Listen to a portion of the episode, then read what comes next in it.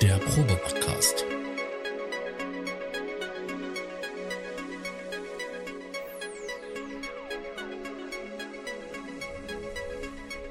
Ein Podcast beim gemütlichen Talk im Proberaum.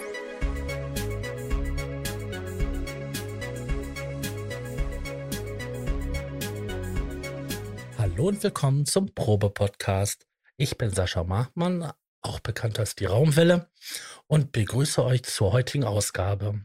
Und begrüße, hallo den Thomas. Moin, Nadu Raumwelle. wir haben heute einen kleinen, äh, einen kleinen Gast, wollte ich schon sagen. Was für ein Quatsch. Natürlich haben wir hier einen großartigen Gast, wollte ich sagen. Wir haben einen großartigen Gast bei uns. Und zwar ausgeliehen aus dem äh, Podcast Kabel und Knöpfe haben wir den Stefan bei uns. Moin. Hallo, hallo, herzlichen Dank für die Einladung. Ähm, ein kleiner Gast, das finde ich gut. das war freudsche Fehlleistung. Wie gesagt, ich bin ein, großartig 1,81 Meter bin ich. Aha, ja. okay. Ich kenne Leute, die sind größer als ich. Insofern äh, lasse ich das so gelten. Ja. ja, ja, danke für die Einladung. Stefan, wie, wie kommen wir dazu, dich einzuladen? Also ich du, du äh, wir sind, ich bin quasi durch Zufall so über deinen, über deinen Podcast gestolpert. Den hast du, yeah. glaube ich, im letzten Jahr gestartet. Nein. Kabel und Knöpfe. Nein? Nein? Vollkommen falsch. Äh, äh, obwohl, ja, ja doch, im Moment, das neue Jahr ist ja noch gar nicht so alt. Ähm, doch, nee, ich habe das, ich habe den tatsächlich erst dieses Jahr gestartet. Ähm, also die Geschichte ist eigentlich die, ähm, ich bin seit Ewigkeiten eigentlich schon immer interessiert gewesen an so Radiozeug und so weiter. Ich habe früher schon immer viel äh, im offenen Kanal bei uns äh, Radiosendungen gemacht mit Freunden und so. Und seit das Thema Podcast irgendwie aufkam, seit Apple damals hier ne, auf, auf dem iPod, glaube ich, das Format so oder das, das System Podcast etablieren wollte und es zum Teil eben auch getan hat, fand ich das total spannend und wollte es immer machen. Und ich habe immer versucht, meine Freunde äh, dazu zu motivieren, mit mir mal irgendwie einen Podcast zu starten. Und es hat nie, nie, nie, nie, nie geklappt. Und es hat mich über Jahre wirklich gefuchst und geärgert, dass das irgendwie nicht zustande gekommen ist. Und ähm, jetzt mir das zu doof geworden. Und dann habe ich irgendwie gedacht, so jetzt ist es soweit und jetzt mache ich einfach mal selber ein. Ähm, ja, und jetzt habe ich, ich glaube, es ist wirklich erst einen Monat her oder so, ähm, den Kabel- und Knöpfe-Podcast gestartet. Die Idee dazu hatte ich wohl schon ein bisschen länger im Kopf. Also ähm, vielleicht auch rührend aus meinem ähm, YouTube-Kanal, den ich habe.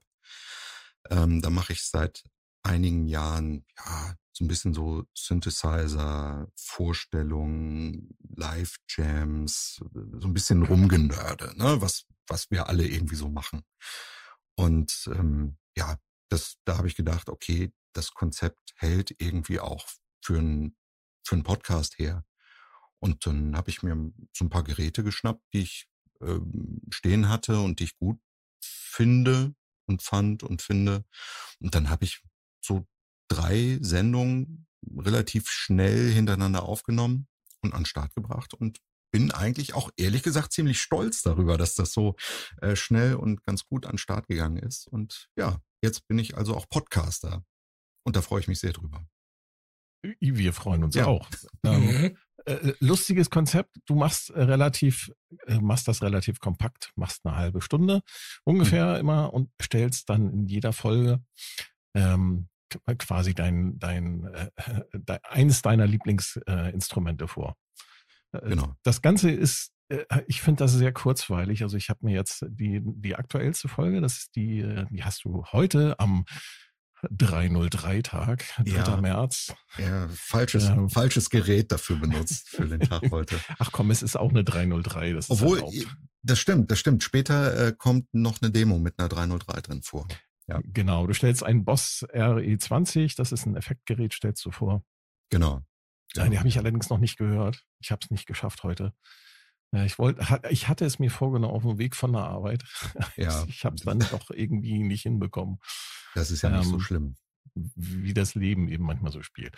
Ähm, es ist aber, es macht einfach Laune, dir zuzuhören, weil du da wirklich mit viel Werbe, wie man so schön sagt, mit, mhm. mit viel Liebe äh, einfach da, ja, einfach frei von der Leber erzählst. Und das ähm, ist einfach herrlich, dir zuzuhören. Das freut mich sehr, dass du es sagst. Aber ähm, es macht mir äh, andersrum genauso viel Spaß, weil ich ähm, da auch immer noch selber total begeisterungsfähig bin. Ne? Also ähm, ich erlebe das ja immer wieder, also wie wahrscheinlich ihr auch. Ne? Also wenn man sich so an so ein Gerät ransetzt und äh, dann Zeit und Raum vergisst, weil man, weil man da dran rumspielt und das ausprobiert und so, das ist einfach, eine wunderbare Sache, so in diesen Tunnel zu gelangen und so für sich mit, mit dem Gerät eins zu werden. Das ist eine ganz tolle Sache. Und das, ja, aber das nebenbei dann auch noch zu erzählen, das schaffe ich nicht. Ja, äh, musste ich, musste ich aber auch ein bisschen lernen. Also wir haben ja jetzt gerade schon, bevor der Podcast losging, auch so ein bisschen erzählt, so,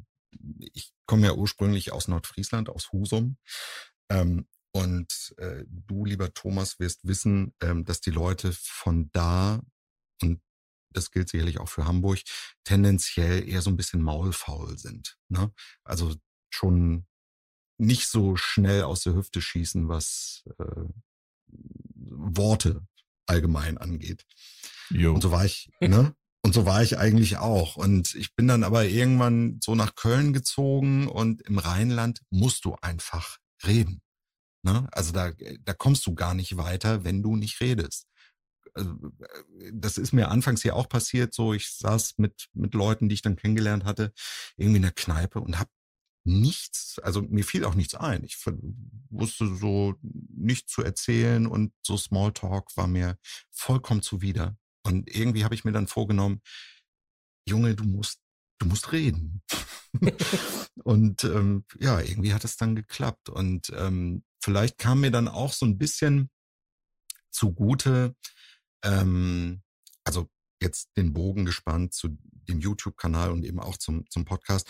Ich habe eine Zeit lang für den Music Store gearbeitet in Köln und ähm, war da eigentlich nur angestellt als Grafiker. Aber im Music Store ist es so, dass ähm, die damals einen sehr, sehr aktiven YouTube-Kanal hatten. Und äh, eigentlich wünschte sich der Chef das immer so, dass alle äh, Angestellten, die dort irgendwie äh, Profis oder oder oder sagen wir mal so so äh, eine gewisse Kenntnis von Gerätschaften haben oder ob es jetzt Gitarren oder oder ein Schlagzeug oder sei es ein Effektgerät haben, dass die Videos machen. Und ähm, das Ding ist aber, dass die allermeisten Leute da überhaupt keinen Nerv drauf haben. Also die wollen das nicht, die wollen irgendwie ihren Job machen und die wollen keine Videos machen. Ich meine, das ist natürlich auch immer eine Hürde, ähm, sich vor die Kamera zu stellen und wirklich auch so ein bisschen abzuliefern. Ne? Also das machen ja die ja, wenigsten ist, gerne. Wenn man dazu verdonnert wird, ist das schon eine echte ja. harte Nummer. Ich stelle genau. mir das gerade in meinem Job vor, wenn, wenn, mir da gesagt wird, hier, mach mal ein Video über äh, das und das Thema, dann, ja. dann bin ich auch jedes Mal in der Defensive und denke so, äh, was soll das?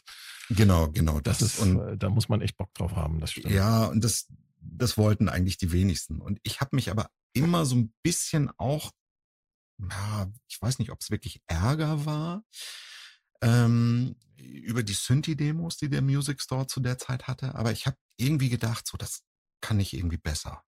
Und dann habe ich, das ist vielleicht auch eine etwas arrogante äh, Herangehensweise daran, aber ich habe dann so gesagt, so, hier, ich würde das doch gerne mal ausprobieren. Und ähm, zu der Zeit kam, glaube ich, die diese Boutique-Sachen von Roland gerade auf den Markt. Also da gab's die, ähm, äh, wie heißt die denn? TR 09, ne, der 909-Klon. Mhm. Und ich meine auch die TB03 kam da gerade. Mhm.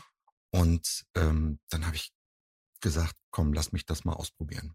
Und das hat wirklich gut funktioniert. Und ähm, ich meine, beim Video ist es ja so, das ist ja auch beim Podcast so, du kannst ja beliebig viele Takes eigentlich machen. Ne? Also wenn du äh, dich versprichst oder irgendwas nicht so funktioniert, wie du dir das vorstellst, kannst du alles nochmal neu machen. Und äh, zu der Zeit hatte ich einen Kollegen beim Music Store, der da sehr fit war, was Videoschnitt anging. Und er hat es dann auch gut hinbekommen, ähm, dann kurzweiliges Video draus zu machen. Und das hat irgendwie alles ganz gut gefruchtet. Und es gab recht gute Resonanzen da drauf. Und es war erfreulich. Es hat Spaß gemacht und es kam Feedback drauf. Und das hat mich irgendwie beflügelt. Und ja, so ich dann irgendwie dabei geblieben. Auch nach der Music Store Zeit. Genau. Ja, großartig. Ja. Genau, du, du hast nämlich auch tatsächlich ähm, noch einen YouTube-Kanal und zwar dort ähm, als Dirtbox. Als Dirtbox Jams heißt das Ganze, weil ich glaube, Dirtbox war letztendlich äh, vergeben als Benutzername. Aus heutiger Sicht, mh, hm, ich weiß nicht, wie es euch so geht, irgendwann äh, entscheidet man sich ja für so einen, für einen Namen, äh, mhm. äh, für irgendein Pseudonym und ähm, ist dann vielleicht nach einiger Zeit auch gar nicht mehr so glücklich damit. Ich weiß nicht, wie ihr das so seht. Ich hatte mal einen YouTube-Kanal, der hieß Fellmensch-Blog. Ja. der hieß wie? Fellmensch-Blog. Was hatte das für einen Hintergrund? Blog? Erzähl doch mal. es gab vor vielen Zeiten mal ein Netlabel, das hieß Fellmensch. Und ähm, ja, dann hatte ich dann irgendwann mal auch angefangen, halt eine Seite zu machen. Dann irgendwann mal zog da auch ein Blog mit ein. Und dann habe ich mir überlegt gehabt, ja, jetzt machst du auch noch ein paar Sachen so ähm, auf YouTube. Ja. ja, und dann gab es dann die, die Seite Fellmensch-Blog. Ja. Fellmensch. Das ist ein cooler ja, Name. Warum nicht? Warum nicht? naja, aber äh, also diese, ähm, äh, der Name Dirtbox kommt eigentlich daher, weil, also es kommt aus einer Zeit, wo ich ähm, große Ambitionen hatte, live zu spielen, also so kleine Live-Sets zu machen. Und ähm, das Konzept dahinter war, ich wollte gern das komplette Equipment, was ich dafür nutze, in eine Kiste stecken können. Also hauptsächlich eben bestehend aus so Gadget-Synthesizern und Kram. Ne? Also so die Volcas zum Beispiel passen da gut rein. Oder ja, weiß nicht, ein Digitakt hatte ich da, glaube ich, auch noch drin. Also es passte alles irgendwie ganz gut in, in eine Kiste rein. Und äh, Dirt, weil ich es gerne ein bisschen dreckig haben wollte. Also da ging es thematisch schon, also einfach. Gemeint um, ist der Klang, liebe Zuhörer. Ja, genau. Das, was ihr wieder denkt, ihr kleinen Schweinchen. Nein, nein, nein, nein. Ähm, also ich wollte einfach so dreckigen Acid machen. Also so. So einen rotzigen Sound. Genau, so einen rotzigen Sound. Keller, Nebel, Strobo, sowas. Ne? Also genau das. Ja, genau, genau das. Ähm, ja, und das ähm, passte irgendwie auf dieses Projekt zu der Zeit irgendwie ganz gut. Ähm, aber es hat sich natürlich jetzt irgendwie so ein bisschen es ist ein bisschen mutiert. Ne? Also ähm, ich habe auch durchaus ein großes Fable für sehr atmosphärische Sachen, auch für Ambient und für so ein bisschen so krautige Geschichten und so. Und ähm, ja, und das alles irgendwie unter einem Namen zusammenzufassen, ist einfach auch so ein bisschen schwierig. Und ähm, ich weiß nicht, heute so mit, mit dem Wissen, was jetzt alles in diesen Namen so mit einzahlt, was dazu gehört, hätte ich vielleicht doch dann ein bisschen besser äh, drüber nachdenken sollen. Ist, ist das nicht komisch, dass man für alles irgendwie einen Namen finden muss, so also eine mhm. Schublade, wo man das dann reinpackt? Das ist, ich finde es auch, also ich tue mich da immer wahnsinnig schwer mit mir, da irgendwelche Pseudonyme oder überhaupt äh, Songtitel oder Albentitel irgendwie auszudenken für, den, für mhm. den Kram, den ich da so mache. Ich würde am liebsten einfach nur die Musik irgendwie äh, auf Bandcamp online stellen und mhm. am besten alles ohne Titel oder so. Keine Ahnung. Ja. Vielleicht nur mit Nummern oder mit, mit Hexadezimalzahlen einmal. Mach doch V4-Adressen.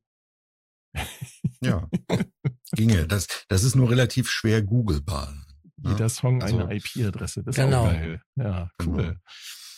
Genau. Ähm, ja, also dem, dem Gedanken bin ich nicht so fern, weil, ähm, also, wie gesagt, ich komme ursprünglich auch so ein bisschen aus so so einem 90er Jahre Techno. Ne? Und da ging es ja viel auch darum, um eine Anonymität. Ne? Also äh, Musik kam damals ganz oft so von White Labels.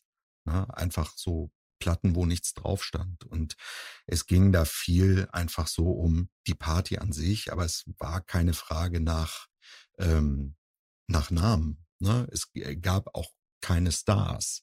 So die Stars kamen dann erst später so mit keine Ahnung, Westbam, Marusha ja, und so weiter. Ganzen, ne? auch mit, mit, der Clubszene dann. Ja, genau, genau. Also dann, ist. dann etablierte sich das alles. Aber so vom Herzen her bin ich wirklich so bei diesen anonymen Keller-Raves, ähm, wo es um nichts ging, außer irgendwie um die Sache an sich. Und da hängt auch heute irgendwie noch mein Name, äh, äh nein, mein, mein Name Herz. dran, Herz. genau, mein Herz hängt da dran. Und ähm, ja, so wäre es mir eigentlich auch lieber. Und das, was letztendlich jetzt draus geworden ist, so das ist mir manchmal schon wirklich auch ziemlich fremd. Ja. Mhm. Ähm, aber trotzdem finde ich es gar nicht so verkehrt, wenn man jetzt wirklich gezielt, ähm, sagen wir mal, einem, einem Künstler folgen will oder also ich orientiere mich schon natürlich an Namen. Ne? Und wenn ich höre, keine Ahnung, sagen wir mal, Anthony Rother. Weiß ich nicht. Anthony Rother weiß ich, okay, da kriege ich einen coolen Elektro. Ne? Also einen wirklich sehr straighten Bumchuck Elektro.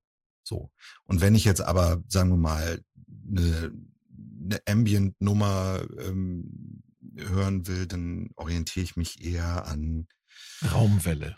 Raumwelle, genau. ähm, ja, oder, ne, also. Ist das so?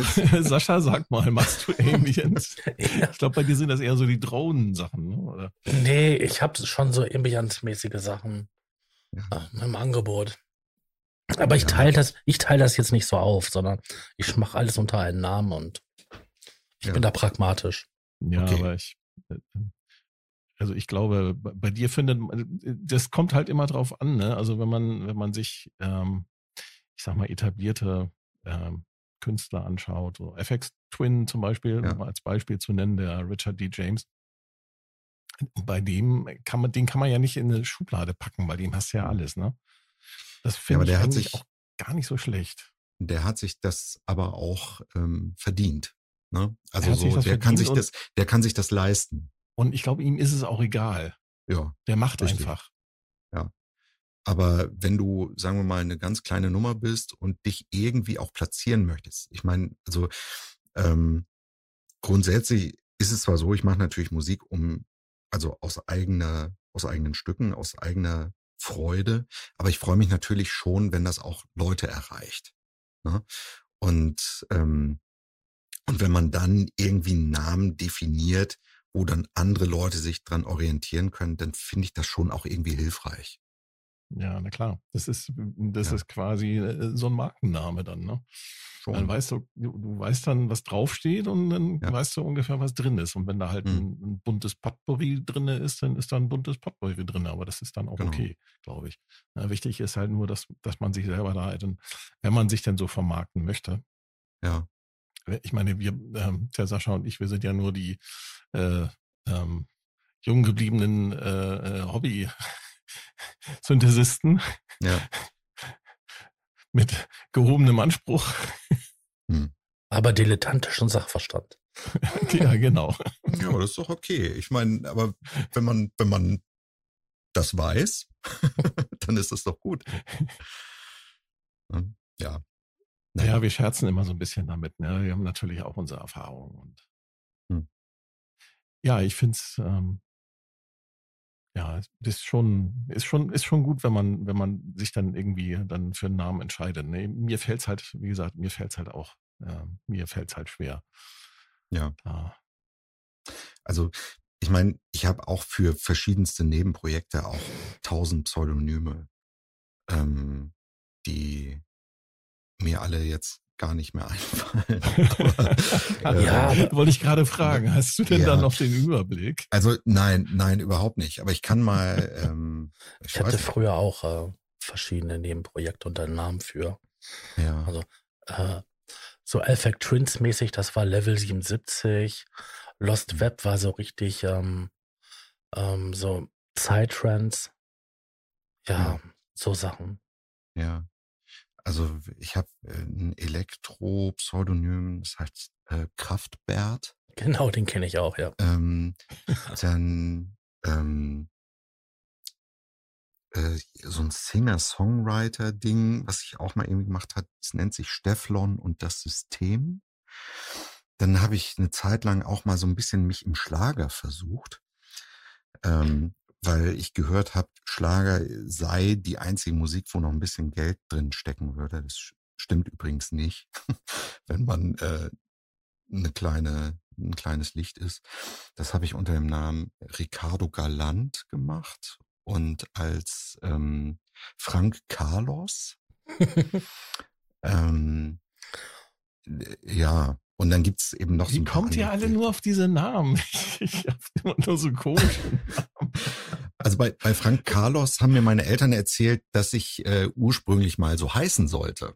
Das war wohl in der, in der engeren Auswahl, dass die mich Frank Carlos nennen wollten. Ich kann das bis heute nicht ganz verifizieren, ob meine Eltern sich dann Spaß erlauben. ich konnte das nie so richtig ergründen. Aber ich dachte, das wäre zumindest ein guter Name für ein Schlagerprojekt. Oder? Das klingt ja. so ein bisschen wie Andreas Martin oder so. Ähm, ja, aber da muss er schon so ein bisschen so irgendwie, also Italo-mäßig auftreten mit den Namen. Ah, I, ja, ein Italo-Projekt habe ich natürlich auch mit einem Freund zusammen. Das ist Stefano Ebene. ähm, Helge ja. Fischer. Und die Chöre, genau. oder wie? Ja. Ja, ja. Großartig. Also so das ist toll. Tausend, tausend. Aber, zu, Aber das, zu Namen kann ich auch noch was ist ja. Meine Mutter wollte immer einen Mark haben. Mhm. Aber nachdem sie einen Markmann geheiratet hatte, hat er sich das erledigt, weil Mark Markmann hört sich echt beschissen an. Ja, aber es gibt doch auch so Leute wie Dietrich Dietrichsen oder so. Ja. Ne? Oder Max Dax ist auch ein, äh, so einer der. Ja, meine, meine erste Tochter sollte, sollte ein Junge werden und ja. wir hatten schon ausgeguckt. Paul. Paul Paulsen. Ja, ja genau. Aber das ist ja auch nicht ungewöhlich. Also, nein, also aber ernsthaft, äh, sie sollte einen Doppelnamen kriegen, den vom ja. Großvater, also Paul Janusz Paulsen. Ja gut, das geht dann wieder. Ja. PJP. Ja. Nein, aber ja, es ist dann Mädchen geworden. Überraschung. Paula.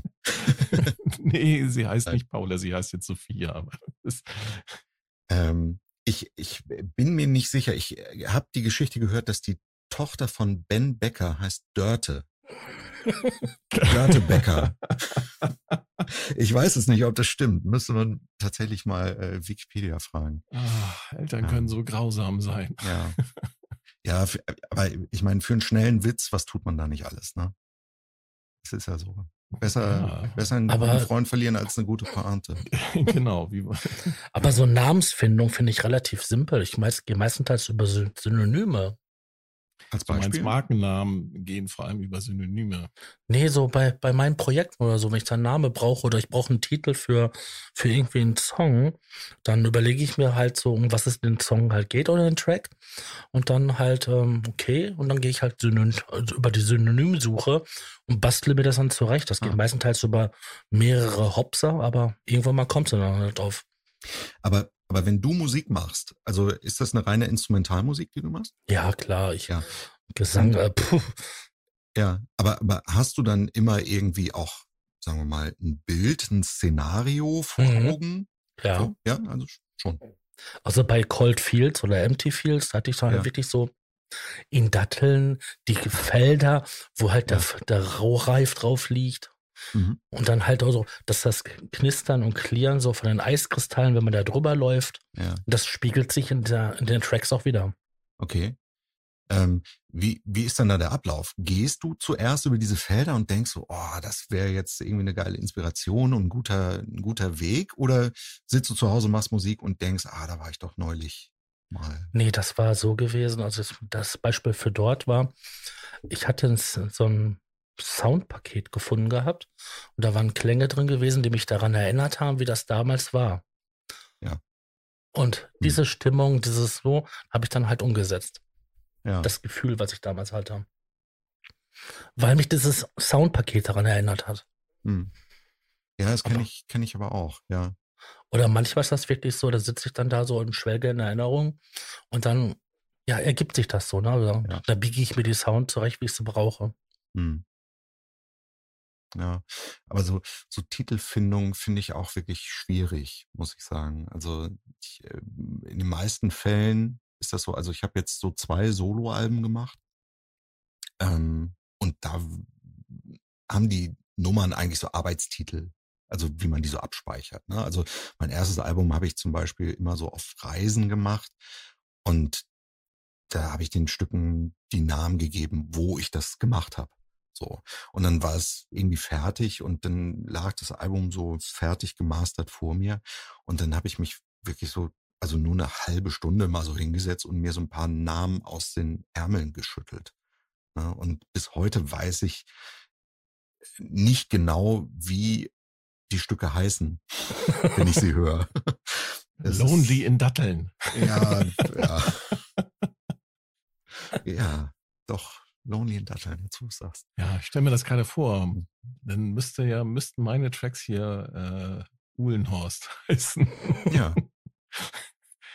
Hat ja auch was, ne? Der Horst. Schon. Ja. Also es gibt ja auch hier Dämonhorst, ne, von Element of Crime. Wobei, das ist ja, äh, da, da macht's der Text natürlich. Ja, das ist ja. bei Alien-Sachen ist das ein bisschen schwierig mit den Texten. Ja. Sei denn, man verwendet dann da gesprochene äh, Wortfetzen. Gesprochene Wortfetzen oder irgendwas und ja. ähm, haut die das, haut das durch einen äh, Granular-Assembler genau, oder so. Genau. Ja. Kann man dann ja auch machen. Ich habe mal, ich habe mal einen Track gemacht, als ich für Amazona den Octa-Track Test geschrieben habe. Da habe ich mir, da hatte ich mir ähm, so ein Gedichtsample irgendwie mal gesucht und habe das damit äh, da durch, durch den, äh, durch den Octa-Track gejagt. Mhm. Das war ganz lustig eigentlich, was dann nachher dabei rauskam. Äh, Gerade so, wenn Aber du. Frag mich so nicht, wie ich so das Ding genannt habe. Ich glaube Octa-Track ja. Demo 3 oder so. Das ist so ein ganz guter Name. So pragmatisch. Ja. Weiß jeder, was gemeint ist. Vor allem du findest das relativ schnell dann wieder. Ja, irgendwann muss man das Zeug ja hochladen dann. Ne? Also da mhm. schlägt dann der Pragmatismus zu und das ist so, das ist dann so im norddeutschen Blut, steckt das dann so ja. drin, dass man dann halt ja sich dann ein bisschen da pragmatisch an die Sachen hält, ne? Ja. Und nicht so viel rumschwurbelt. Also ich habe einen, ja, es ist eher so ein Mitschnitt. Ähm, da ähm, sind, also ich habe diesen Mitschnitt, das ist quasi ein Live-Set ähm, so unterteilt in verschiedene Tracks, wo ich so dachte, hier äh, passiert jetzt irgendwie was Neues, das könnte ein neuer Track sein.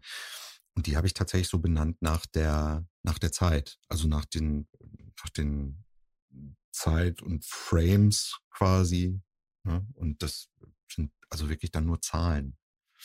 Ähm, und das reicht aber für mich auch. Und manche Leute finden das sogar edgy. Also irgendwie so, wow, guck mal, der, der macht nur Zahlen und so. Und das finde ich dann irgendwie auch okay. So, ja. Kraftwerke Numbers. Genau, genau. Ja, Kraftwerk ist natürlich immer auch ein riesen, Riesenquell der Inspiration, auch heute noch, ne? Ja, ich also, hatte mir vor, äh, vor ein paar Tagen, hatte ich mir dann auf Spotify mal ähm, so ein paar ältere ähm, Alben von Kraftwerk angehört. Ja. Und da schossen die Ideen sofort wieder in den Kopf, ne? Ja, ist so. Das ist gar nicht in Worte zu fassen, was die geleistet haben, ne? Mhm. Ja. Also ich habe auch, ich glaube, Kraftwerk sind so die, die ich in meinem Leben am aller, allermeisten gehört habe. Und ähm, ich habe immer mal wieder so Kraftwerkphasen, wo ich, wo ich wirklich so wochenlang nur Kraftwerk höre. Und dann ist auch wieder gut, dann ist so ein, zwei Jahre, höre ich die dann gar nicht mehr und dann komme ich aber so wieder zurück und dann habe ich wieder so lange Zeit, dass ich wieder nur Kraftwerk höre. Und jedes Mal bin ich mega begeistert über das alles. Also ganz toll. Bei mir ist das Kraftwerk und Underworld. Underworld? Ja. Mhm. Ja, also da steckt ja auch eine Menge drin bei Underworld. Mhm. Die haben wie, ja auch wie erklärt ihr euch das? Weil ich muss gestehen, dass ich mit Kraft, ich finde Kraftwerk auch cool. Ich habe auch gerne die, die alten Sachen von denen gehört. Aber mich inspiriert das überhaupt nicht. Also null, muss ich gestehen. und ich denke so, ja. ja. ich bin ein Model und ich sehe gut aus, ja, coole Nummer, aber ich, ich habe jetzt dadurch jetzt nicht irgendwie fünf Millionen neue Ideen, sondern da, da, da muss ich gestehen, da bin ich tatsächlich eher so der, der Yellow-Fan oder Jean-Michel Jarre oder keine Ahnung, Vangelis, äh, wie kommt es, dass Kraftwerk so, so, eine, so eine Inspirationsquelle ist? Was, was macht also, das aus? Ich finde, ich finde, das Model ist tatsächlich auch das schwächste Kraftwerkstück überhaupt, weil das irgendwie ein relativ banaler Popsong ist, finde ich so. Aber bei Kraftwerk waren es eigentlich immer die großen Konzepte, ne? dass äh, jedes Album sich einem ähm, ja auch mit wegweisenden Thema gewidmet hat. Ne? Also nehmen wir Computerwelt. Also, na gut, das ist natürlich wirklich das Paradebeispiel überhaupt. Ähm, dass es da um die Zukunft und wie äh, die Menschheit zukünftig mit Computern umgehen wird und so. Und alle Stücke sich äh, daran orientieren an diesem Thema. Dazu dieses wirklich einzigartige Artwork. Und wenn du irgendwie jetzt äh, heute noch siehst, was die ähm, auch in den Live-Shows da draus machen. Ne? Also ich meine, was heute so aus Kraftwerk geworden ist, kann man so drüber streiten. Ähm, aber trotzdem ist das immer noch so sehr, sehr straight und konzeptionell einfach bis ins kleinste Detail ausdefiniert. Mhm. Und das, das beeindruckt mich. Und was auch hochgradig interessant ist, wenn man die, wenn man einen Track nimmt von denen, sag ich mal jetzt ähm, die Roboter zum Beispiel, mhm. dann die erste Version, dann halt die Version, diese 97 rausgebracht haben mhm. für dieses In the Mix Album und so weiter man stellt diese Veränderung fest, dass das immer wieder mhm. so den aktuellen Sound angepasst wird. Ja. Und äh, ja. wie gut das gemacht ist. Mhm. Ja, also ich, ich muss sagen, dieses Mix-Album, das, naja, also das war natürlich schon auch irgendwie so ein bisschen am Zeitgeist der 90er so orientiert. Ne? Also manche, mhm. manche neuen Versionen fand ich nicht ganz so gelungen. Andere aber wiederum total. Also ich finde hier Trans-Europa Express hat da wahnsinnig äh, zugelegt. So, also das, das ist ja regelrecht brutal geworden. Ne? Also wie das scheppert und wie das Metall da nur so. Ja, so, wie heißt das? Bollert, Metall, ne? Metall auf Metall oder so. Das, ja, man genau, hört das richtig. Abzug und so. Also mhm. großartig. Ne? Und ähm, das ist ja davon aus politisch, ne? Wenn man, ja. darüber nachdenkt. Wenn man denkt, so mit welcher brutalen äh, Gewalt hier Europa. Ja. Ähm, ja, absolut, absolut. Also und das, äh, da liest du wahrscheinlich auch gar nicht so falsch mit. Also das steckt alles da drin. Und selbst wenn sie es vielleicht ähm, nicht so offensichtlich gesagt haben, ich meine, es liegt natürlich auch immer so ein bisschen im Auge des desjenigen, der das Ganze hört oder äh, dann eben so ähm, ja wahrnimmt. Ne? Da ist äh, dann trotzdem immer noch viel Raum für Interpretation. Und das macht es total komplex und spannend, finde ich. Also, ja, Kraftwerk, Kraftwerk, Kraftwerk. Thomas, du sagtest, bei dir ist das mehr so dann ähm, Yellow und so? Ja. Ja, äh, wobei ich finde es eigentlich relativ schwierig zu sagen, dass mich Musik von anderen Menschen irgendwie mh, hm, inspiriert. Ich klar, ich habe mir, also ich habe viel ähm, Ja, Vangelis, äh, alles Mögliche, was aus der Richtung kam. Das habe ich viel gehört als Kind und das hat mich natürlich geprägt und die ganze 80er Jahre ähm, Neue Deutsche Welle, das hat mich natürlich auch ähm, massiv von meinen Hörgewohnheiten beeindruckt, genauso wie das, was ähm, ich sag mal hier Sven Feth Ne, Elektriker Salsa und denke, off. Das, das, ja, genau, genau, was Off da gemacht hat. Und äh, das hat natürlich einen ziemlichen Impact gehabt auch auf, mein, auf meine, ich sag mal, meine Musikerziehung. Ähm, aber so mittlerweile ziehe ich eigentlich aus anderen Leuten Musik wenig Inspiration. Vielleicht bin ich auch einfach zu alt, ich weiß es nicht. Verfolgst du denn heute noch, was Jean-Michel Jarre so macht? Ja, und ich, mir gefällt das Zeug nicht, was er jetzt ja. macht. Also ja, genau. Also ist das nicht mehr, ist nicht mehr so mein, ist also er hat mich bei, ich sag mal, seit Calypso, das ist mhm. ja so 90er Jahre, hat er mich quasi abgehängt. Also ich, ja. Ist nicht mehr so mein Geschmack. Ist auch in Ordnung. Man muss ja mhm. nicht, man muss ja nicht immer alles dann gut finden von jemandem. Ne? Also ich bin, ich bin eher auch so ein bisschen verwirrt von dem, was er so heute macht. Also gerade es, er taucht ja immer mal wieder so in so ganz opulenten Live Shows. Auf, ja, opulent ne? ist ja wohl äh, doch untertrieben. Das ist, ja, ja, genau. Das also, ist, wow. Totale Materialschlacht. Aber das ist halt sehr französisch auch. Ne? Das muss ja, man ja. unter dem Gesichtspunkt halt auch mal betrachten, wenn er da dieses virtuelle Konzert, was er da im letzten Jahr, glaube ich, da veranstaltet ja. hat, ja. das war ja schon, boah, Wahnsinn. Aber, aber trotzdem, wenn du, wenn du ihn heute so, also in einem richtigen Konzert siehst, ich glaube, er ist auch gerade wieder unterwegs. Kann das sein? Also ich habe in, in letzter Zeit so ein paar Bilder gesehen, wo er dann wirklich wieder so alles, was er an Gerätschaften hat, wie so auf eine Bühne kloppt und so. Und dann stehen da die riesen Modularschränke und Synthi-Burgen und so weiter. Und da denke ich aber doch irgendwie, was ist das denn? Ne? Also, als ob der das da benutzen würde. Oder? Also, der, der, das kann mir doch keiner erzählen, dass der äh, wirklich den Sound aus äh, da irgendwie dem Modular, der, also der da im Hintergrund irgendwie so ein bisschen leuchtet, dass da die Sequenzen rauskommen. Also was, das letzte, was ich von ihm gesehen hatte, war jetzt eine Studiotour. Da hat er ja. ähm, eins von seinen Studios, er hat glaube ich mehrere. Ja. Hat er gezeigt und da hat schon relativ aktuelle Geräte da. Da war ein Eurorack, äh, relativ rudimentär, ähm, ich wahrscheinlich noch im Entstehen begriffen. Da war ein System 1M auch eingeschraubt und solche Geschichten. Mhm. Mutable Instruments Module natürlich, klar, als Franzose. Äh, das, das glaube ich auch alles. Also das, ich, ich das glaube, hat aber auch so ausgesehen, als ob er das tatsächlich auch alles benutzt. Was er da ja. jetzt ähm, aktuell auffährt, das weiß ich nicht. Das habe ich jetzt auch tatsächlich nicht mehr verfolgt.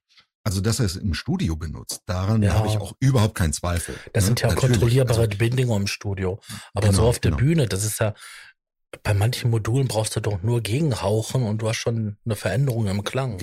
Ja, genau. Und die Stücke klingen trotzdem so wie auf Platte.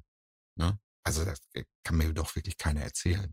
Vielleicht läuft da irgendwo eine DAT-Maschine oder ein P3-Player.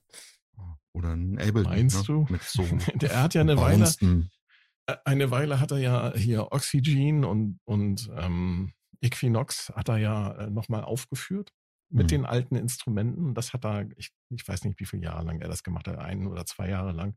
Das war sehr aufwendig, hat er erzählt. Ähm, ich hatte damals die DVD davon, von diesem mhm. Konzert mhm. und äh, hinterher haben sie ihn halt dann auch nochmal so eine Stunde lang interviewt. Dann hat er so ein bisschen erzählt, und das fand ich schon sehr faszinierend, die ganzen alten Synthesizer dann nochmal zu sehen. Und da hat er die tatsächlich auch alle live gespielt. Und ich glaube nicht, dass er das jetzt noch tut. Also es wäre aber, sehr aufwendig aber, für ihn, wenn er das machen würde. Ich glaube, da hat er auch keine Lust mehr drauf. Ich meine, wie alt ist er jetzt? 70? Ich meine, er sieht ja sehr gut aus, ne? Ja. ja, das stimmt. Ja, sieht wirklich sehr gut aus. Aber trägt auch jetzt immer eine Sonnenbrille, ne? Oder? ich weiß es nicht, keine Ahnung. Ab, ab, irgendeinem, ab irgendeinem Alter werden Künstler so, die ähm, äh, haben dann so Accessoires. Hier, Westernhagen hat auch so eine Brille. Ja, Brille, Handschuhe. Ähm, so äh, Schal, mhm. Hüte. Seltsam. Werden wir auch mal so? Warum macht man das? Kaschieren. Ja, ja weiß ich also nicht. ich trage gerne eine Mütze, weil ich keine Haare auf dem Kopf habe und die ist wärmer. Dann ist mir der Kopf wärmer. Ich kann mir durchaus vorstellen, dass ich später irgendwann auch mal einen Hut trage. Tritt Phil Collins noch auf? Ah, Phil Collins. Ähm, Weil der kann ja ähm, nicht mehr Schlagzeug spielen, wegen nee. hat er irgendwas mit den Händen. Ja, Phil Collins ist vor allem so in den letzten Jahren äh, seiner Karriere zum richtig harten Alkoholiker geworden. Ach du Scheiße. Ja, ja, also der war ja wahnsinnig äh, umtriebig und erfolgreich und so weiter. Und dann rutschte der wirklich so in wirklich späten Jahren so richtig hart ab mit kurz vorm Koma und so weiter oder dass er sogar im Koma lag oder so. Ich habe mal seine Autobiografie gelesen, die ist wirklich sehr, sehr gut und auch äh, durchaus unterhaltsam. Äh, Phil Collins scheint ein ziemlich cooler Typ eigentlich zu sein, also sehr sympathisch. Ich habe das immer gehasst, was der gemacht hat. Also so diesen diesen Radiopop von Phil Collins, das war ja. für mich immer so das Feindbild Nummer eins. Aber das aber, mal, aber ein Ding, aber ein Ding ist von dem Sachen richtig geil. Also. In The Air Tonight, das ist da wohl. Oh, ja, gerade das finde ich total schrecklich. Also, ich ich habe eher gedacht an sowas wie äh, Lamb Lies Down on Broadway. Ich weiß oder? noch, wie ich im Sandkasten saß und dann meine die Nachbarsjungs da mit ihren äh, Ghetto Blaster dann diese Extended Version gespielt haben und ich saß da nur so, was das Geiles. Ich das liegt an den Drums. Das liegt, ja, das liegt an den Drums, ja. an ja. seinen Gated Reverb Drums. Ja, einmal das und dann auch der Vocoder-Effekt, wenn er da mhm. singt und der die Hallfahne falsch rumläuft. Und stimmt, ich so, ja. das hatte ich zu dem Zeitpunkt noch nie gehört. Und ich bin zu mhm. immer zu meiner Mutter hingerannt und habe gesagt, Mama, Mama, mach das Radio lauter, die Roboter. Ja. No? Ja, also aus, aus der, ähm, also mit, mit Abstand, so aus heutiger Sicht, kann ich das auch wirklich alles sehr gut wertschätzen. Ne? Also auch vielleicht nach der, nach der Autobiografie, dass ich die gelesen habe. Aber damals habe ich das echt gehasst. Ne? Weil, also naja, im Norden beispielsweise vor dem Internet gab es eben nur NDR 2 und Radio Schleswig-Holstein, was man mhm. hören konnte. Und die haben was? natürlich. Bei dir gab es Radio Schleswig-Holstein.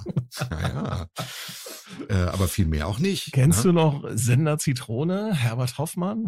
Äh, nee. Äh, nee, nee, wie heißt er noch? Ist der Herbert Hoffmann? Herbert Hoffmann? Rüdiger Hoffmann? Rüdiger Hoffmann. Rüdiger Hoffmann. Aber das, das, der ist der, hier Ostwestfalen-Lippe kommt der doch her, oder? Der War hier, das so? Äh, ich weiß das nicht. Ich weiß nur, dass wir den, äh, das an, also mein Bruder hat mir erzählt, dass der angeblich mit einem Piratensender in Norddeutschland angefangen hat. Aber nicht bei uns. Und denn nachher haben sie ihn immer äh, im NDR gespielt, weil sie ihn da irgendwie ins Programm hm. gehoben haben. Nee, Die kleine Dachkammer. Nee, nee, das sagt mir nichts. Also ich, so das Kleine, das, ähm, da muss ich denken an Chris Howland. Ja. Der hatte, Boah. der hatte immer so eine, so eine genau. Oldie-Sendung. Richtig. Ich weiß gar nicht, ob auf NDR oder ob es wirklich RSH war, als Mr. Wie hieß der? Mr. Pumpernickel? Mr. Pumpernickel. Mr. Mr. Pumpernickel. Ja. Genau. Und ich glaube, er hat da auch so ein bisschen mit kokettiert, dass er so aus so einem kleinen Studio so ein, ne? Ja. Ähm, ja, ja. Da kann ich mich gut dran erinnern. Wolf-Dieter Stubel, den kennst du aber noch. Der war NDR, ne? Oder? Der hat den ja, Club war, gemacht. Ja. Und der hat nachher die ganzen Maxi-Versionen immer gespielt. Er hatte so eine Sendung, wo, wo er, ähm, ich weiß nicht, ich weiß nicht mehr den, den Namen der Sendung, aber er hatte eine Sendung, wo er dann, ähm, ich glaube 19 Uhr, ging nur eine mhm. Stunde und er hat immer die Maxi-Version von den aktuellen Pop-Hits ja. gespielt. Das war so geil. Das waren da ja aber nie viele. Was doch, da waren, da waren, das war ja so die Zeit 80er Jahre, da waren mhm. richtig, da kamen richtig geile Remixe raus. Ja, klar, aber die diese, hat ja alle dort gespielt. aber die Maxi-Version, die ging doch sechs Minuten, also konnte eine Stunde und das maximal zehn Stück spielen. Ja, aber ist doch egal. Es war trotzdem, du, du hast ja keine Möglichkeit da, gehabt, da oben in Dithmarschen, mhm. da irgendwie an Musik ranzukommen. Es gab ja, ja keine Plattenläden. Ich meine, was gab es denn da an Plattenläden? Nix. Karstadt gab's da. In Husum gab's. Äh, in Husum gab's Karstadt. In Heide gab's kein Karstadt. In Husum gab's noch Cadillac. In Heide gab's ähm, Böttcher. Ja. Da gab's aber nur äh, Klamotten und Spielzeug. ja. Cadillac. Rocks Off, den gibt's immer noch. Das ist ein Gebraucht-Plattenladen. Äh, ähm, aber ja, da gab's nicht viel, ne? Ich hatte den Vorteil, dass meine Tante was mit einem ähm, DJ in Dortmund während ihrer Studienzeit was angefangen hatte. Ja. Und der konnte die ganzen krassen Sachen besorgen. Ja, geil. Ja. hat ihr bestimmt auch immer Tapes aufgenommen und so. Ne? Klar, die, das war, oh Gott, das war endgeil. Ja. Vor ja, glaube ich. Vor allem ja. wieder so, so langsam der Techno kam und ich, ich oh Gott. nur Samstagabend Willem aufnehmen. Ah, Willem. Willem. Da, selbstverständlich. Der Mann mit der geilsten Radiostimme aller Zeiten. Ja, das, das ist so, ja. Leider viel zu früh gestorben, ne? Ja, ja. Aber Willem war wirklich super. Ich äh, denke immer noch gern an den Otto-Film, ne? Wo er da äh, so einen Rocker spielt. Kennt ihr das? Ja, ich glaube, glaub, der erste Otto-Film ist das. Boah, der ist schon so lange her, dass ich den gesehen habe. Äh, und, dann, und dann kommt Otto in, in so eine Rockerkneipe, das, das Chrom de la Chrom. Und dann ähm, hört dann so die Musik auf und alle gucken, wie dann so, das ist ein schmächtiger Typ, also ne, Otto dann da reinkommt, also dicke Rocker in ihren fetten Kutten, Kutten und ne, so viel Leder und so. Und dann ähm, äh, sagt Otto dann so, um die, die Stille irgendwie zu brechen, so, was, was ist durchsichtig und klingt äh, und, und riecht nach Hase. Und, und dann also, Kaninchenfurz. Und alle, und dann äh, sind die beste Freunde und so. Und da spielt eben auch Willem mit. Äh, ah, ja. ja. Daher. Aber Willem war natürlich auch mit Watt, ne, mit der deutschen Version von äh, Captain Sensible. Ja. Hier genau. Watt. War, glaube ich, auch bei Dieter Thomas Heck, ne? Ja, ja. Ja. Ah, toll. Willem. Guter Typ. Ja. Ja, das ist so Radio pur gewesen, ne? Ja, was die, ja, ja. was der NDR damals aufgefahren hat. Ich weiß nicht, Mhm. ich kann mir vorstellen, in anderen Landesteilen gab es bestimmt ähnlich coole Programme, aber ich sag mal ja. so, das Radio heutzutage ist Mhm. Lichtjahre Richtig. von der Qualität entfernt, die es, es damals in den 70er, 80er Jahren hatte. Das ist Absolut. sehr, sehr schade, finde ich. Absolut. Was Eigentlich. ich Dafür auch so ein bisschen jetzt eigentlich zuständig, oder? Ja, ja, ja, richtig.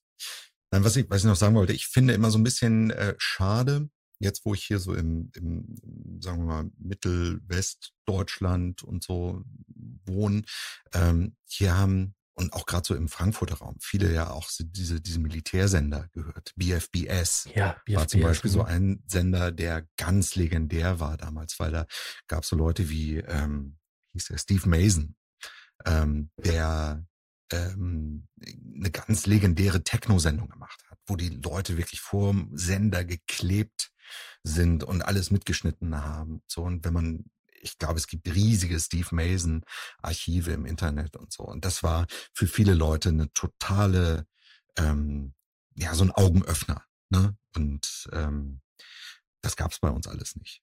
Da Nee, also- nur Thorsten Savade und Willem und mehr dann auch nicht. Also ich habe das damals halt auf ähm, Tonbandmaschine aufgenommen. Toll. Mhm. Ja. Weil ich dann nicht Ja, die, geil. Und dann bist du in die, in die Disco und hast das dort abgespielt, oder wie? Nein. Nee. oder hast du Privatfete damit gemacht, oder? Ja, klar. Das habe ich dann halt überspielt auf Kassette.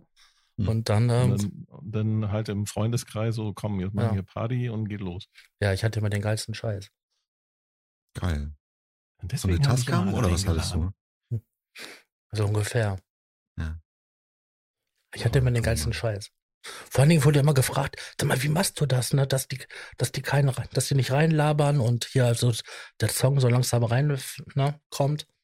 Ja, Mhm. das war ja alles nur Aufnahmetechnik. Ich habe das ja aufgenommen und dann halt später per Hand überspielt und dann konnte dann, mein Vater hatte so ein einfache, einfaches Mischpult und dann konnte er dann einen Feder so langsam aufschieben und dann. Da hast du die einfach rausgeschnitten, die Genau. Sprecher. Ja, weil sie hat, das haben die im Radio früher nämlich gerne gemacht. Ich weiß nicht, das machen sie heute, glaube ich, auch noch. Sie den mal reingelammert. Das ist sogar Reingelabert eine- haben, ne? das ist sogar eine, ähm, für die GEMA ist das sogar eine Vorschrift. Dass du halt, ähm, dass du reinlabern musst. Selbst wenn du als Podcaster jetzt Musik, äh, Rechte kaufst, musst du reinlabern. Nein. Ernsthaft? Ja, am Anfang und am Ende. Hm? Mhm. Du darfst auch jetzt nicht zum Beispiel eine Sendung machen, so, sag mal, ich mache heute jetzt ein Roberto Blanco Special.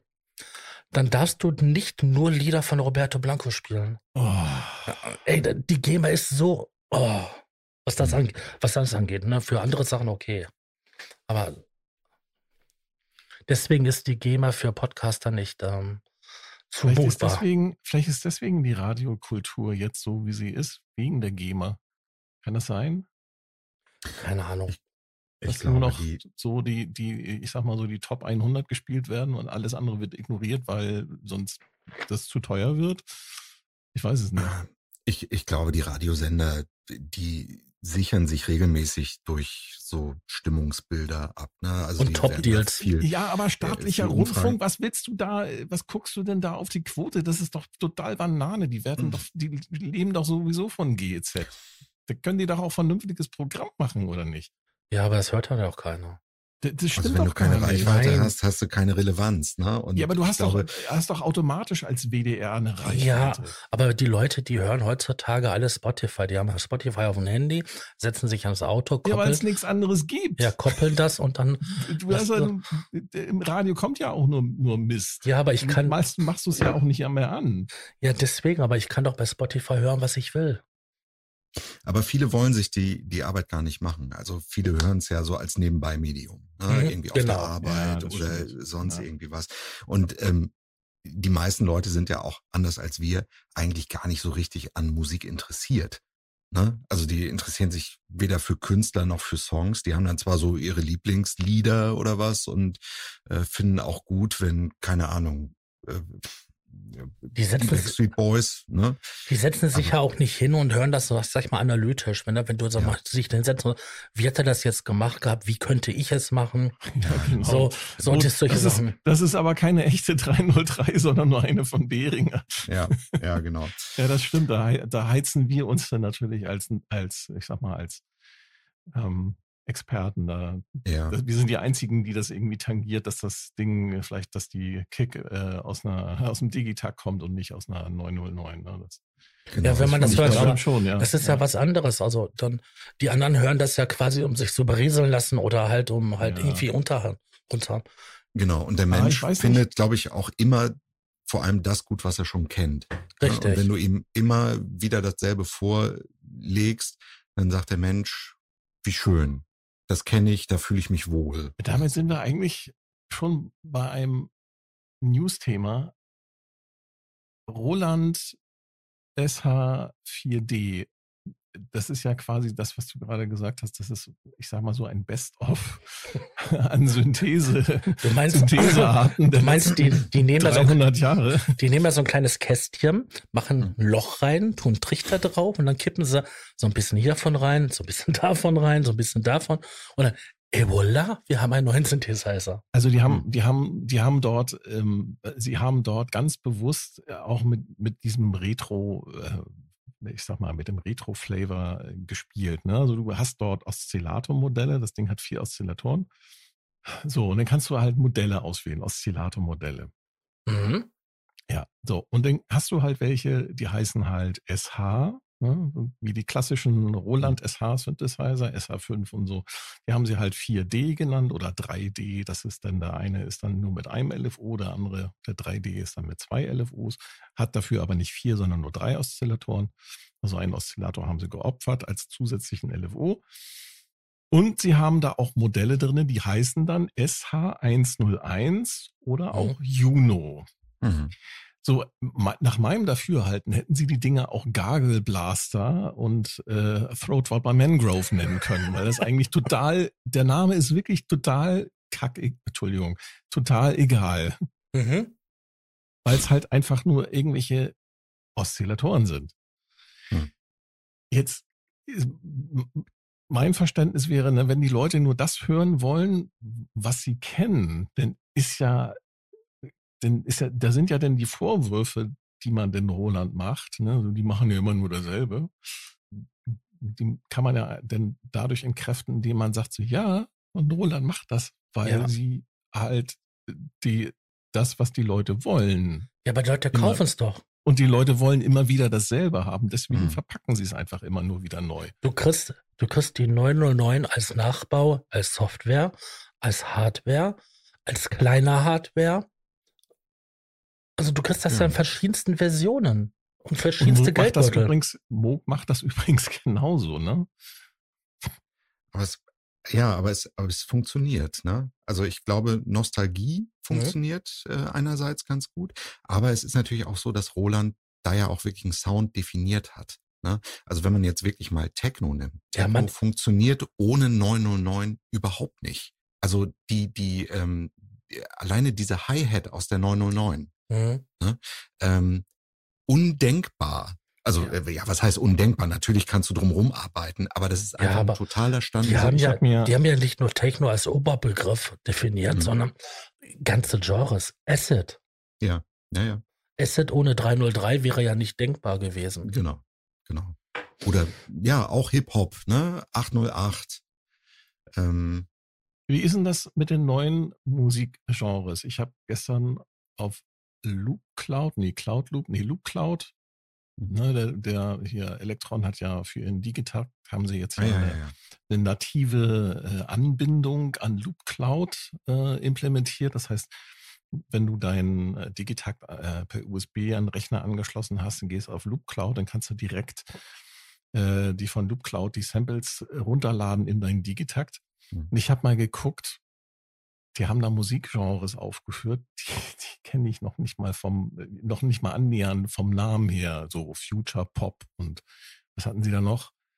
Action oder äh, was weiß ich, also irgendwelche Namen, wo ich mich frage, was definiert dann diese ich sag mal, aktuellen Genres?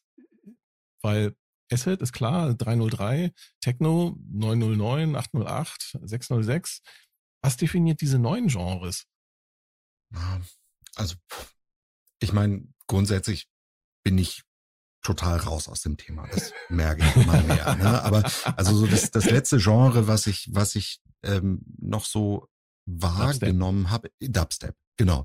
Und äh, Dubstep gab es natürlich auch in mehreren äh, Varianten. Zum einen hast du diese Burial-Geschichten, die so ein bisschen ähm, deeper waren und, und ähm, durchaus angenehm. Und auf der anderen Seite hast du so Skrillex-Sachen. Ja, diese Skrillex. Oh, mit ne? diesen totalen äh, dissonanten Klamotten. Genau. Und die, die einfach total zerstört. Äh, totaler Bohrmaschinen-Sound. Ähm, gecuttet bis zum geht nicht mehr. Wirklich auf Anschlag produziert. Ne? Und ähm, da hat das irgendwie so eine Wendung genommen, äh, die ist, glaube ich, heute auch immer noch irgendwie präsent. Und ich meine, davon sind so diese ganzen Future-Dinger irgendwie auch so ein bisschen von. Ich habe das Gefühl, dass das irgendwie explodiert ist. Du hast jetzt irgendwie ja. so ganz viele Splitter-Genres, die alle irgendwie so komische Namen haben. Und das klingt aber für mich, für meine Ohren alles irgendwie immer noch wie Dubstep. Ich bin aber auch ja. ein alter Sack. Vielleicht liegt das. Ich glaube, das, das ist es auch. Also je, je weniger man sich mit solchen Sachen auseinandersetzt, umso gleichförmiger wirkt das irgendwie alles. Ne? Also für mich ist das nicht, ist das nicht aber auch schon damals so gewesen, dass du, wenn du da so eine Hausnummer hattest, dann hattest du, dann hat sich teilweise ein Hausgenre von einem anderen nur durch die, äh, durch die äh, durch die Triolen der Hi-Hat unterschieden teilweise. Nee, das gab es zwar auch, aber es gab ja auch diese großen Kategorien, so wie House, dann halt Vocal House, dann Deep House mhm. oder Dub House.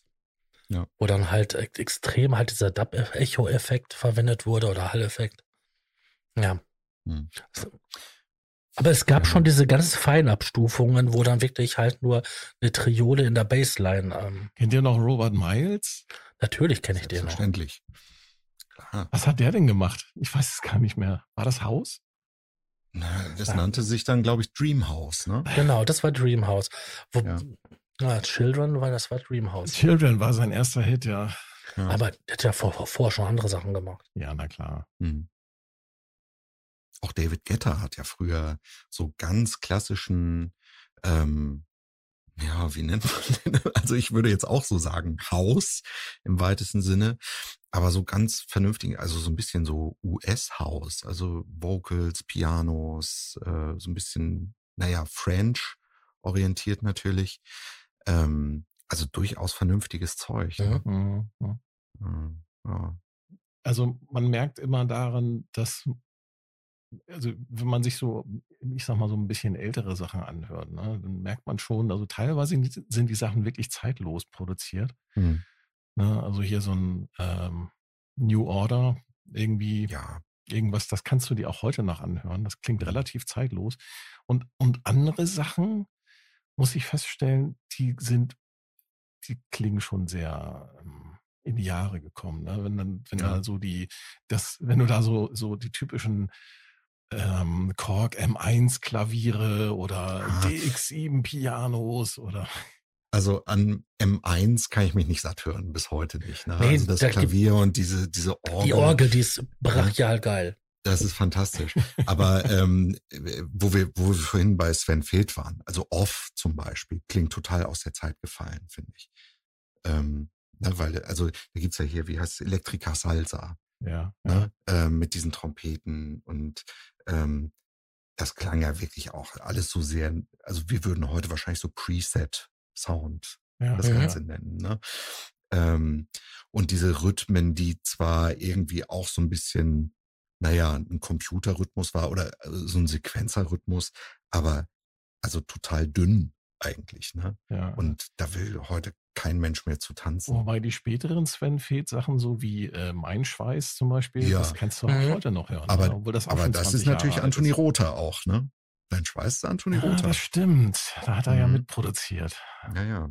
Ja, aber auch bei anderen Sachen. Ja. Äh, die sind wesentlich anders produziert, aber das war ja auch eine andere Zeit, ne? Hm. Und Sven Fate hat ja vor Off ja auch noch andere Sachen gemacht, die waren ja noch cringer. Mhm. Ist das so? Was ja. hat er vorher gemacht? Oh, ich weiß jetzt den Namen, ich habe ein ganz schrelliges Namengedächtnis, aber der hat vor quasi in so einer Electro-Wave-Formation ähm, mitgemacht und da hat er mehr oder weniger auch so die Hupfdule gemacht. Ja. Da gibt es ein paar Videos auf YouTube. Ähm, ja. Das ist ganz doch, doch. strange, also wirklich. Erinnere ich mich auch. Aber das, das bringt mich äh, zu Scooter. Da, die haben ja auch so eine Vorgängerband, Celebrate the Nun. Mhm. Kennt ihr die? Ja. Ähm, und die fand ich eigentlich auch gar nicht mal schlecht. Die haben so ein paar, also das orientierte sich natürlich irgendwie so an Camouflage und ähnlichen Sachen von mhm. damals.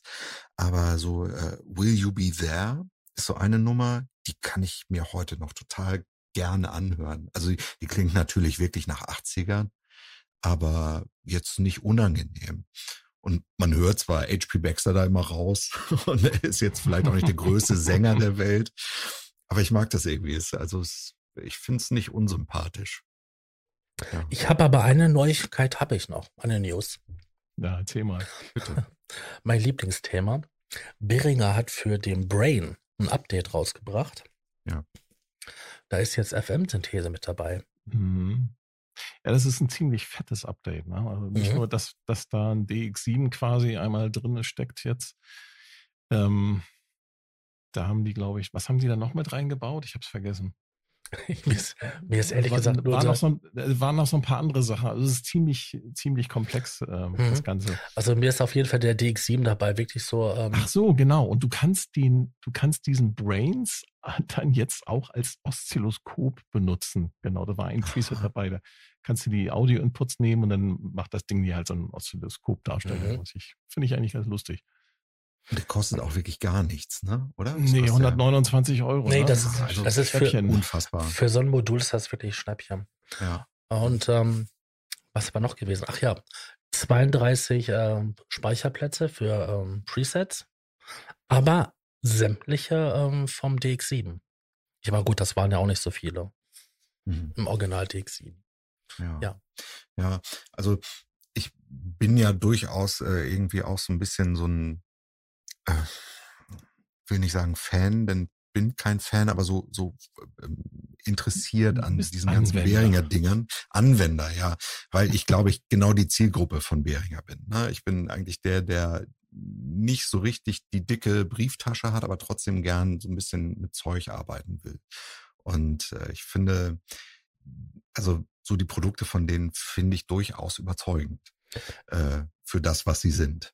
Die treffen ja. immer wieder mal richtig gute, gute Produkte raus. Also. Genau, genau. Und jetzt habe ich heute, wo du, wo du sagtest, ein Update äh, gesehen. Heute haben sie ein sehr großes Update äh, bei Facebook gepostet. Die bringen jetzt tatsächlich wieder diverse ähm, Geräte äh, auch in die Läden. Also sie haben wohl wieder ein paar Chips äh, zusammengekratzt und produzieren jetzt wieder richtig die, die Geräte und haben jetzt die Solina an den Start gebracht. Die wird jetzt äh, tatsächlich auch verschickt. Äh, die haben da die, die äh, Pakete ah, gezeigt, die rausgehen. Revival kann kommen. Na? Ne? Genau. Und dann gibt's hier diesen ähm, ähm, äh, von Moog, dieses, dieses Bass, ist das ein Basspedal? Torus heißt das Torus? Torus, Torus heißt genau. das Ding. Hm? Ähm, dann der Crave, nee, der Crave? Es gibt so, einen, so einen gelben, der kostet immer 150 Euro. Das ist der, der, das ist der Crave, ja. Das ist, genau, ein, der, das ist ein Moog ähm, ja, Mother, Mother ne? äh, Klon. Genau. Und, Frecher, und jetzt haben sie. Ja, und die haben jetzt aber auch den, den Drum, hier den DFAM, den, den DFAM, genau. Den haben sie ja auch irgendwie so, sagen wir mal, adaptiert in, in Pink, in, in so einem lila Pink. Das wird auch verschickt jetzt. Mhm. Und ähm, die MS101, also die MS1 in der MK2-Version. Ähm, also oh, quasi die, die, die SH101, die hat, glaube ich, nochmal irgendwie noch genauere äh, Bauteile. Also irgendwie so. Die war ja dann eine Zeit lang nicht lieferbar und jetzt bringen sie wieder zurück. Also sie sind so langsam wieder am Start und, und ähm, liefern neue Sachen. Das finde ich eigentlich ganz erfreulich. Ja. es ist halt auch die Preispolitik bei denen, ne? Ja. Was die Sachen auch so interessant macht. Mhm. Ja. Und also, was mich einfach freut oder, oder beruhigt vielleicht auch, ist, dass man keine Angst haben muss, dass die Geräte vielleicht doch irgendwie kaputt gehen oder ne, irgendwie, also du findest immer irgendeinen Ersatz. Ne? Also egal welches Gerät, eBay Kleinanzeigen ist voll mit den Behringer Dingern. Ja. Ne? Also wenn dir, keine Ahnung, deine TD3 runterfällt und die, oder keine Ahnung, das, das Auto fährt aus Versehen mal drüber, dann kaufst du dir für 80 Euro eine neue. Mhm. Und das äh, finde ich irgendwie beruhigend zu wissen. Das ist, also wenn dir ein Auto über deine TD3 fährt, dann habe ja. ich erstmal Fragen. ja, die äh, sind dann sicherlich auch zu beantworten. Hast Aber du, ja. Habt ihr damals nicht das Posting gesehen gehabt bei im Sequenzer-Forum, wo ich glaube, das war hier Asset Moon oder später, wie sich dann Salz, hatte das, glaube ich, gepostet, wo er ein Paket bekommen hatte, wo wirklich Autoreifenspuren über den Karton drüber waren. Und wer hat das Ding ausgepackt gehabt und da war der gesamte Synthesizer drin, der war krumm gebogen, weil da tatsächlich ein LKW drüber gerollt ist. Da fragt man sich auch, wie passiert sowas? Ich hatte einmal Hundekotspuren an einem Paket. Frag mich nicht, wie sie da dran gekommen sind. Aber es roch erbärmlich. Ja. Das ja. ist mir alles noch nicht passiert. Nee. Ich glaube, ich habe gar keine Geschichten zu erzählen von schlimmen Zuständen. Du bist bestimmt ganz artig und kaufst deine Sachen immer im Laden, stimmt. Also, als ich noch im Music Store gearbeitet habe, natürlich. Ne? Ähm, ich wusste Da es. gibt's ja auch, ja, da, die haben da ja auch oft so äh, sehr attraktive Pyramiden im, im Verkaufsraum stehen, wo dann so 30 mal dasselbe Gerät zum besonderen Superpreis äh, steht. Die haben ja manchmal auch so Deals, die sie online nicht bringen können. Ähm, die haben dann einfach zu viel davon eingekauft, dann ist Lager voll damit und müssen so ein bisschen abverkaufen. Und weil die, die gängigen Marktpreise nicht unterbieten dürfen, online verkaufen sie es im Laden eben für noch günstiger. Und da habe ich damals die ähm, TB 3 oder 03, also diese, diese Boutique 303 und die Boutique 909 gekauft für jeweils 199 Euro. Oh, schöner Kurs. Ne, genau, also da greift wow. man dann auf jeden Fall zu. Ähm, aber, Hast du die noch? Die habe ich noch. Leidet. Also die, die 303 nicht mehr, weil die hat mich irgendwie dann doch nicht überzeugt. Aber die 909 habe ich noch. Das ist eine meiner liebsten Geräte tatsächlich. Also ganz tolles Ding. Du hattest in einem Video, hattest du auch von Behringer die, die RD9. Hast du die ja. mal verglichen? Also als ähm, neugierig äh, jetzt ähm, off-topic also hier. Ähm, die, die beiden Clones untereinander verglichen, meinst du? Ja. Ähm, Weil die nicht so direkt im, ja, ah, okay. nicht, nicht direkt im A- und B-Vergleich. Ich hatte sogar damals auch mal eine, eine richtige 909 von Roland. Ähm, die hat mich dann aber auch irgendwann äh, musste sie gehen. Ähm, aber ich muss sagen, so, ich bin auch eigentlich keiner, der da jetzt so ganz akribisch drauf achtet, dass die wirklich bis ins, also vielleicht fällt es mir auch einfach nicht auf. Ich bin, äh, was sowas angeht, ja, das ist vielleicht auch gelogen. Also bei einer 303 fällt es mir eher auf, dass die nicht ganz akkurat klingt. Vielleicht, weil ich mein Leben lang irgendwie mit Acid zu tun habe. Ähm, ähm, ja. Frage, du, ich, ich, also aus meiner Warte, für mich bist du, äh, ich will nicht sagen Spezialist, aber du kennst, bist jemand, der sich damit tatsächlich dann auch auskennt. Ja. Aus deiner Sicht, viele Leute beschweren sich darüber, wenn jetzt neue Geräte kommen, hm, hm, nicht so viel Druck, hm, klingt kacke, weil, bla bla bla. Hm. Äh, wie, wie ist es jetzt? Wenn ich eine 909 auspacke, anschließe, klingt die dann so wie im Club? Oder ist es tatsächlich, was viele Leute sagen, ja, hier, komm, hier, da musst du erstmal Effekt äh, hier, ne, mhm. Effektkette mhm. drauf, Kompressor und EQ und dann klingt sie wie im Club. Wie ist es jetzt? Das, also ich glaube auch eine normale, also eine TR909 von Roland klingt erstmal auch mh, hm, gewöhnlich und normal. Ja, die klingt mega. Ne? So. Und ähm, die richtige Magie geht da los, wo du, keine Ahnung, das Ding vielleicht auch ein bisschen falsch einsetzt. Ne? Also diese ganzen alten Produktionen von damals, das waren ja auch alles so Leute, die diese so, naja, es waren so Autodidakten im besten Fall. Ne? Es waren Leute, die einfach gemacht haben. Die hatten da ein, äh, ein Mischpult stehen und haben das Zeug da irgendwie angeschlossen und gemacht, wie sie meinten. Ne? Also gerade so, wenn du so in Richtung Chicago House oder so denkst, ne? die hatten alle überhaupt keine Ahnung davon. Und ähm, das war alles übersteuert und falsch abgemischt und so weiter. Aber das hat letztendlich den Sound definiert. Ne? Dass es eben ähm, auch so ein bisschen falsch benutzt war. Das heißt, das, was wir jetzt hören, dieses perfekt durchproduzierte, das äh, ist, ähm, das ist es damals gar nicht gewesen. Und was uns vielleicht hier so ein bisschen fehlt, ähm, ist einfach wieder so ein bisschen Mut äh, zum Experimentieren, glaube ich, oder? Ja, ja, also würde ich, würde ich schon so sagen. Ähm, zumal, ich meine, ich habe so das Gefühl, wenn man wirklich so aktuelle besonders so Techno-Produktion hört. Also diesen, diesen gängigen Techno von heute. Der ist perfekt auf den Punkt produziert. Da, da sitzt jeder Kompressor, jeder EQ sitzt da so, wie er sein soll. Das hat aber ähm, zur Folge, dass das alles auch relativ gleichförmig klingt in meinen Ohren. Also es ist alles immer so ein konstanter Level. Mhm. Es ist alles immer so, also es klingt sehr, sehr sauber, sehr rund, sehr druckvoll und so.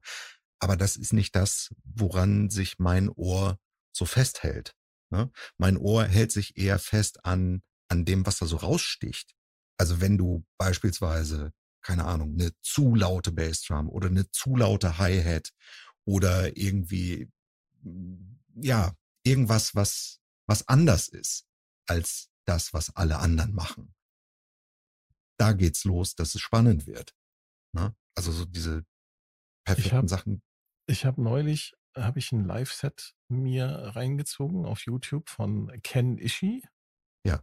So, ähm, für die, die ihn nicht kennen, das ist so ein japanischer DJ-Musiker, der, ähm, ich sag mal so, den japanischen Techno so mitgeprägt hat. Mhm.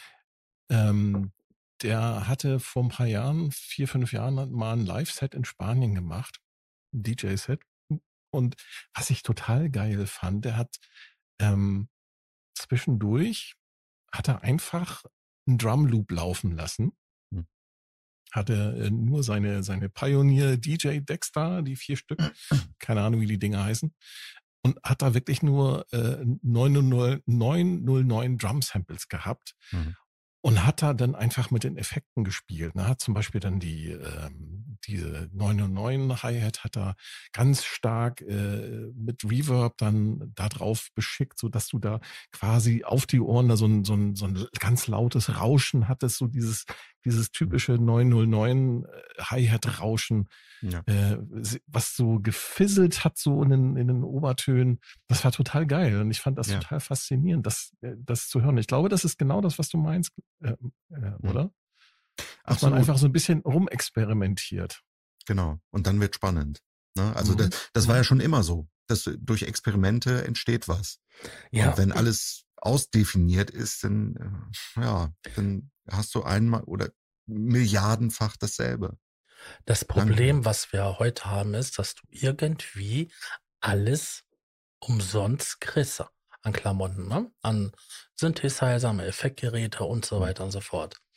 Ähm, wie die damals angefangen haben, gab es das ja nicht. Hm. Du hast ja wieder die Hardware gehabt oder du hast gar nichts gehabt. Ja, eine virtuelle 303, 58 Euro. ja, Neupreis. Die, du kriegst, du kriegst Neupreis die Sachen. bei der D16 Group als virtuelles Plugin. Ne? Du kriegst die Klamotten entweder gebraucht oder auch ganz umsonst, wenn du ein bisschen Mühe gibst. Hm. Ähm, ja, da sind keine Kosten. Da kann sich jeder hm. den perfekten Kompressor und so weiter leisten. Früher, oh mein Gott, ich habe gerade mal einen Kompressor, ich muss gucken, wie ich damit arbeite. Ja. Und so oder, sind die Sachen äh, entstanden. Genau, genau. Also die meisten von, also wenn man jetzt wirklich ganz zum Anfang geht, also bleiben wir mal bei, bei Chicago zum Beispiel, da war ja oft noch nicht mal ein Kompressor mit im Spiel. Da gab's eine 808 und eine 303. Und das ist, das ging in Mischpult rein, mhm. im besten Fall. Oder vielleicht sogar nur in Kassettenrekorder. Ne? Und dann haben die einfach da äh, gemacht. Und ähm, ohne irgendeine Ahnung. Das, das entspricht ja auch diesem Punk-Gedanken von damals. Ne? Leute, die eigentlich keine Ahnung von der Sache hatten, haben einfach gemacht. Und ähm, da entstehen die spannenden Sachen, die neue Genres einfach definieren. Und genau. das, was nachher draus gemacht wird, also das greifen andere Leute aus und verfeinern das dann am Ende. Das ja, ist ja nochmal was anderes. Aber das waren ja oft, irgendwelche DJs gewesen, die mit den Platten gearbeitet haben. Dabei ja. liefen dann ja noch die ähm, Drumcomputer und genau, so weiter. Mhm. Genau. Mhm. Und da hast du natürlich keinen perfekten Mix. Da, da ist der Drumcomputer zu laut, zum Beispiel. Mhm. Ja? Und also ich merke das zum Beispiel, ähm, ich habe ein Projekt, ich weiß nicht, ob, ob das bekannt ist, äh, das nennt sich Snuff Crew. Ähm, das ist so ein Acid House Projekt, das war eine Zeit lang einigermaßen erfolgreich sogar. Ähm, und wir haben immer mal wieder äh, Live-Gigs gespielt. Und wir haben eine ganze Zeit lang, waren es reine Ableton-Sets. Ähm, die späteren Gigs äh, hatte ich aber immer wenigstens eine, einen Drumcomputer dabei. Meistens die T8 von Roland, weil da eben mehrere, ähm, mehrere Modelle drin waren. Aber meistens habe ich die 909 benutzt. Aber in dem Moment, wo die T8, nicht T8, TR8 heißt die, ne? die, äh, die grüne, die Aira, ähm, als die mit ins Spiel kam, da passierte richtig was. Ne? Also da wurde, da wurde plötzlich alles nochmal wesentlich organischer, viel brutaler auch. Ne? Also die Leute, man, man konnte das an den Leuten ablesen dass die wesentlich mehr darauf eingestiegen sind, weil eben die Hi-Hats zu laut waren, weil die Bassdrum viel zu übersteuert war, weil die viel zu breit war auch, mhm. viel zu bassig und so. Und das ist das, was die Leute einfach kickt, wo man sich dran festhalten kann. Ja. Mike Ich finde, das ist, ja. genau, ich finde, das ist ein total geiler Abschluss mhm. für diesen Podcast hier. ne? Stefan in the house. Ja. Er hat das Mikrofon in Rage geredet hier. Ja. Äh, nein, das ist eigentlich, ja, was soll ich dazu sagen? Dem kann man nichts mehr hinzufügen. Leute, geht raus, schnappt euch ein paar Geräte, macht Musik, macht Punk, was auch immer, worauf ihr Bock habt. Genau. und, nicht, krachen. Und, und, alles, alles vergessen, was es gab und äh, nicht sich andere Leute genau. angucken, wie die das machen, sondern einfach Ganz machen, genau. was man meint. Richtig. So. So muss das gemacht werden. Genau. In diesem Sinne, schaltet auch beim nächsten Mal wieder ein, wenn es heißt. Der Probe-Podcast beim gemütlichen Talk im Proberaum. Ich sage Tschüss. Tschüss. Ja. Ich sage auch Tschüss. Und Danke, hört Stefan. mal wieder Kabel und Knöpfe. Ja, und überall, wo es ja, Podcasts ja, ja. gibt. Auf jeden Fall. Hört Kabel und Fall. Knöpfe, hört Probe-Podcast und, und den Probe-Podcast.